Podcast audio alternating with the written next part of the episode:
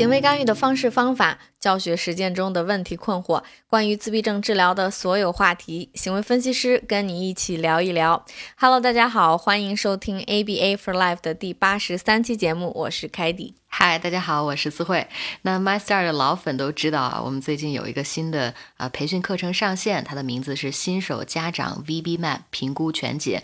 如果还不知道 VB Map 是什么的话，一定建议大家听听我们八十一期的节目。那想要学习的家长和老师们，可以在节目详情页面当中找到小助手的微信进行报名。那今天这期节目呢，我要跟凯迪聊一聊，在美国我们给新入园的小朋友们做行为评估的时候，这个评估教室到底底长什么样？我相信大家还是很好奇的。嗯，是的，那因为我们俩也先后在七八家不同的这个美国机构工作过，所以咱们也见过挺多的这些评估教室的，有好的，有整齐的，也有不好的，就是没有专门设置这样的评估的教室的，简陋的。所以到底。机构要不要必须有这个评估的教室呢？其实大家不需要纠结，我觉得可能更重要的是个评估的准确性和过程。所以，我们今天要说一说，凡是有单独设立一个评估教室这种机构，它的评估室。长什么样？那我们今天呢，只能用语言去表达，所以大家要跟着我们试图想象一下哈。然后我们会从五个不同的方面为大家描述这个教室的环境。嗯，好，那我来说第一个方面，这个评估教室的大小，这个大小呢没有定数啊，一般在二十到三十平方米之间，更大的当然也有。为什么这个评估教室？大家可能之前想到会不会超大一间？呃，因为是这样的，你既然专门准备出来一间教室是专门给做评估的小朋友的话，平时其实是空着的，因为没有特别经常给新入园的小朋友和这个正在机构的小朋友做评估，所以啊，一般不会用一间超大、占太大地方的教室去单独做评估，太浪费了。一般就是二三十平方米这个大小。嗯，是的。好，那。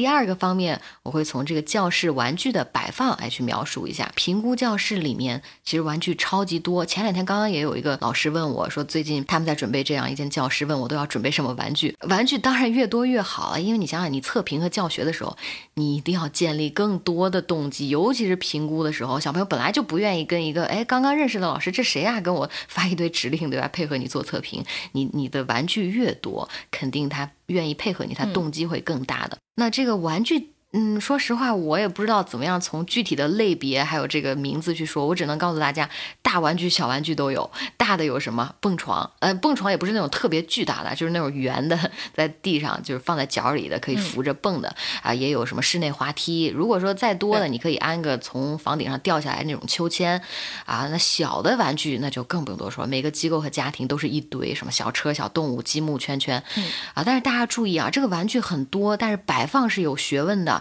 我们不会让这些小玩意儿散落一地，因为想想这个小朋友如果在这里这个教室里面满地都是好玩的，天哪，在天堂了，直接就到处玩，也不管你跟他说什么了，随手就拿到玩具开玩了。所以我们的小玩具一定是分好，每个有个小盒子，然后呢整整齐齐放在里面，有的时候也有标签放在这个小隔板里面，就是放在这个墙上的小柜子里面都可以。是的，那我要从第三个方面来跟大家介绍呢。第三个方面就是评估材料，这可能是大家问题最多的方面哈，因为有很多老师跟家长经常会问我，哎，你们的这个评估室的评估材料，VB Map 或者 A B O S 这些是不是买的？在哪儿买的？多少钱？能不能给我介绍一下？然后你们怎么摆放的？你们怎么收纳的？其实这些问题我们都有答案。很少很少有机构会买一套，除非是那些新建的机构、新公司呀，就是不想花太多时间去让老师整理的。因为一套大几千美元，其实挺贵的，而且这个大部分的材料都可以从你机构现有的一些玩具呀。图片呀，教学材料中收集，所以在我所在的几个机构里，全都是咱们老师自己从各个角落、各个教室收集出来的一套放在那里。剩下的问题就是大家怎么收纳的。这个收纳的形式有很多。我现在的诊所的收纳的形形式呢，就是收纳箱，大的收纳箱有两个。比如说第一个收纳箱里放一阶、二阶的材料，第二个收纳箱里放三阶的材料。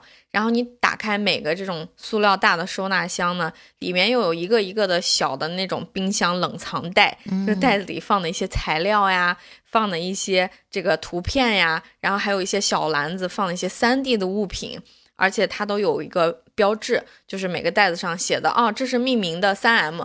这是听者反应的五 M 等等等等都标的很好，就是你拿出来用完了以后放进去就可以了。嗯，或者还有一种收纳方式呢，我也非常佩服啊，因为看起来特别的整洁啊，那就是这个房间里有一些书架，有隔板的书架，一个一个小格子，然后每个小格子里都有一个那种收纳筐的小篮子，从一一家买的，非常非常好看啊，非常整齐。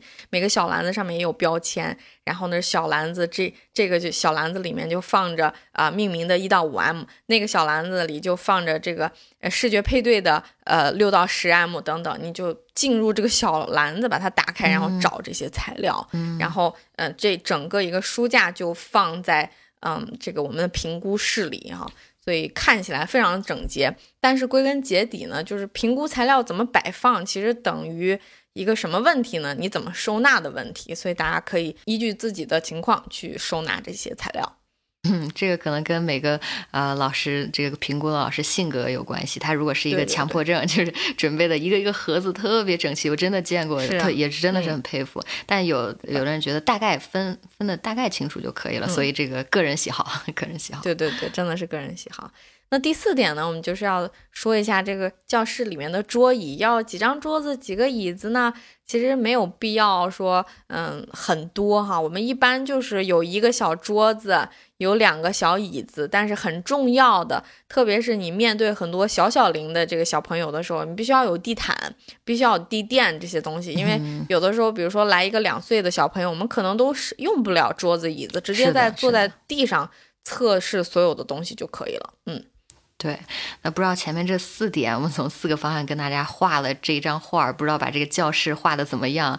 那最后就是想跟大家从这个。整体的教室的主题去啊说一说，其实你进到这个评估教室里面也没什么，就是呃想象一下这个墙面，哎花花绿绿的都有颜色啊，有墙饰或者是儿童的一些装饰画，而且这个教室里面大家想象一下，充满了玩具，当然是整齐摆放的玩具啊，让小朋友一进来就觉得，哎我是来玩的，我不是来学习的，就感觉很放松，充满了动机。